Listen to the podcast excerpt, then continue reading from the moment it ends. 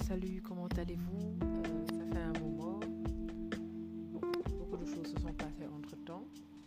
Et euh, aujourd'hui, je voulais juste qu'on parle au fait de notre façon de communiquer, surtout à nous, les femmes, vis-à-vis de nos partenaires.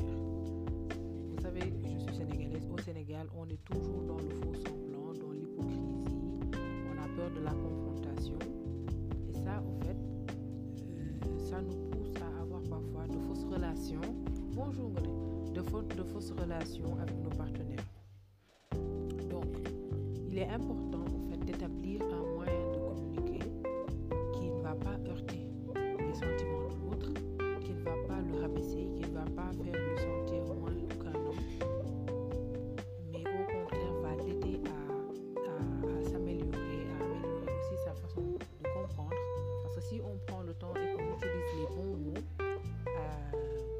pourra pousser la personne à agir sans avoir au fait que ça, sans, sans que ça ne génère un stress ou un problème. Alors, euh, souvent ce qu'on fait, les femmes, c'est que comme on balaye, on ne nettoie pas complètement. On va attaquer le problème et pour éviter la confrontation, pour éviter de perdre le gars, pour éviter d'énerver le gars, on va mettre ça, on va refouler ça quelque part en nous et le garder secrètement. Là, c'est ce qui amène au fait une certaine aigreur et une cer- certaine rancune par rapport à nos partenaires sans même qu'eux ne soient au courant. On garde beaucoup de choses qu'on devrait dire et qui, une fois qu'on les dit, on se sent libéré. Tu te rends compte que c'était un détail que c'est toi qui en as fait tout un plat. Euh, parce que si tu ne le parles, si tu n'en parles pas, ça va finir par, tu vas entasser beaucoup,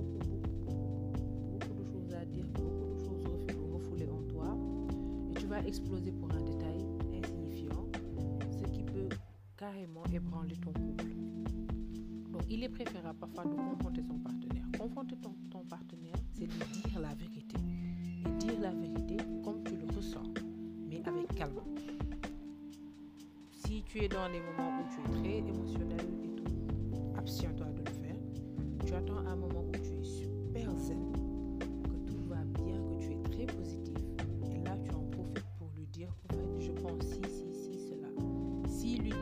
te dérange, dis-le lui par écrit.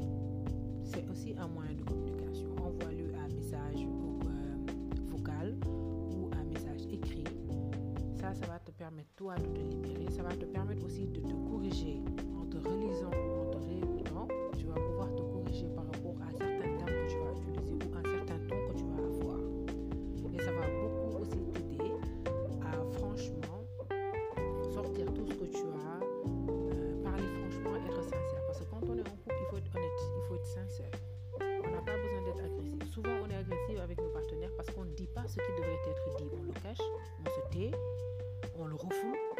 après un certain temps, on se dit que le gars devrait pouvoir imaginer, ce qui n'est pas possible.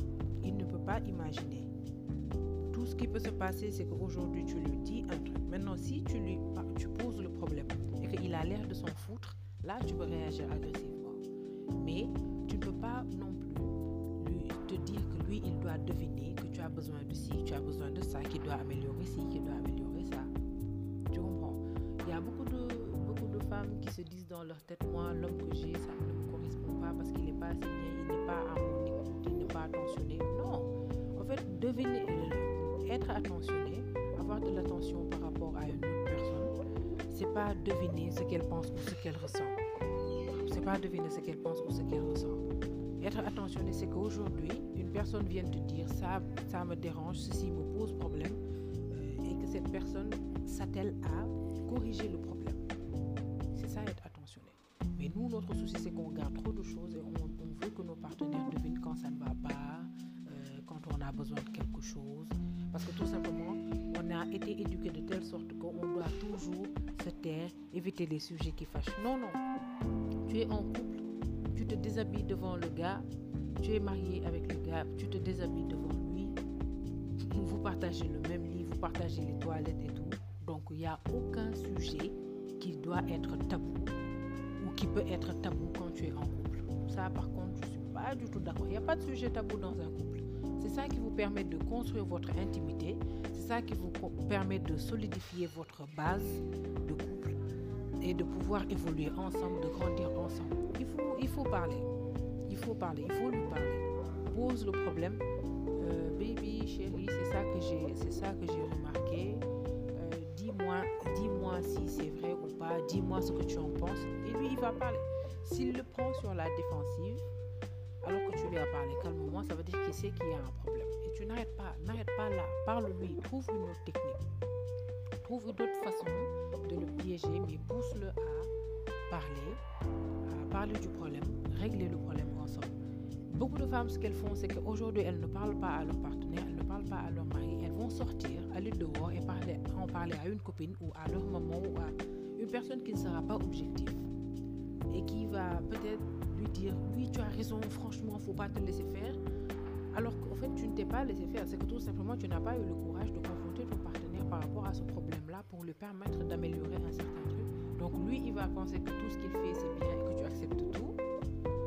Et alors que toi derrière il y a quelque chose qui te dérange mais tu lui as pas dit. Et dans tous les domaines dans le domaine du sexe dans le domaine parler quand on n'est pas satisfait il faut parler tu sais ce qui, ce qui t'arrange, tu sais ce qui te fait du plaisir. Dis-lui, j'ai besoin de ci, de ci, de ça. De toutes les façons, la communication, tous les domaines qu'elle touche est assez large. Donc on va parler des différents domaines.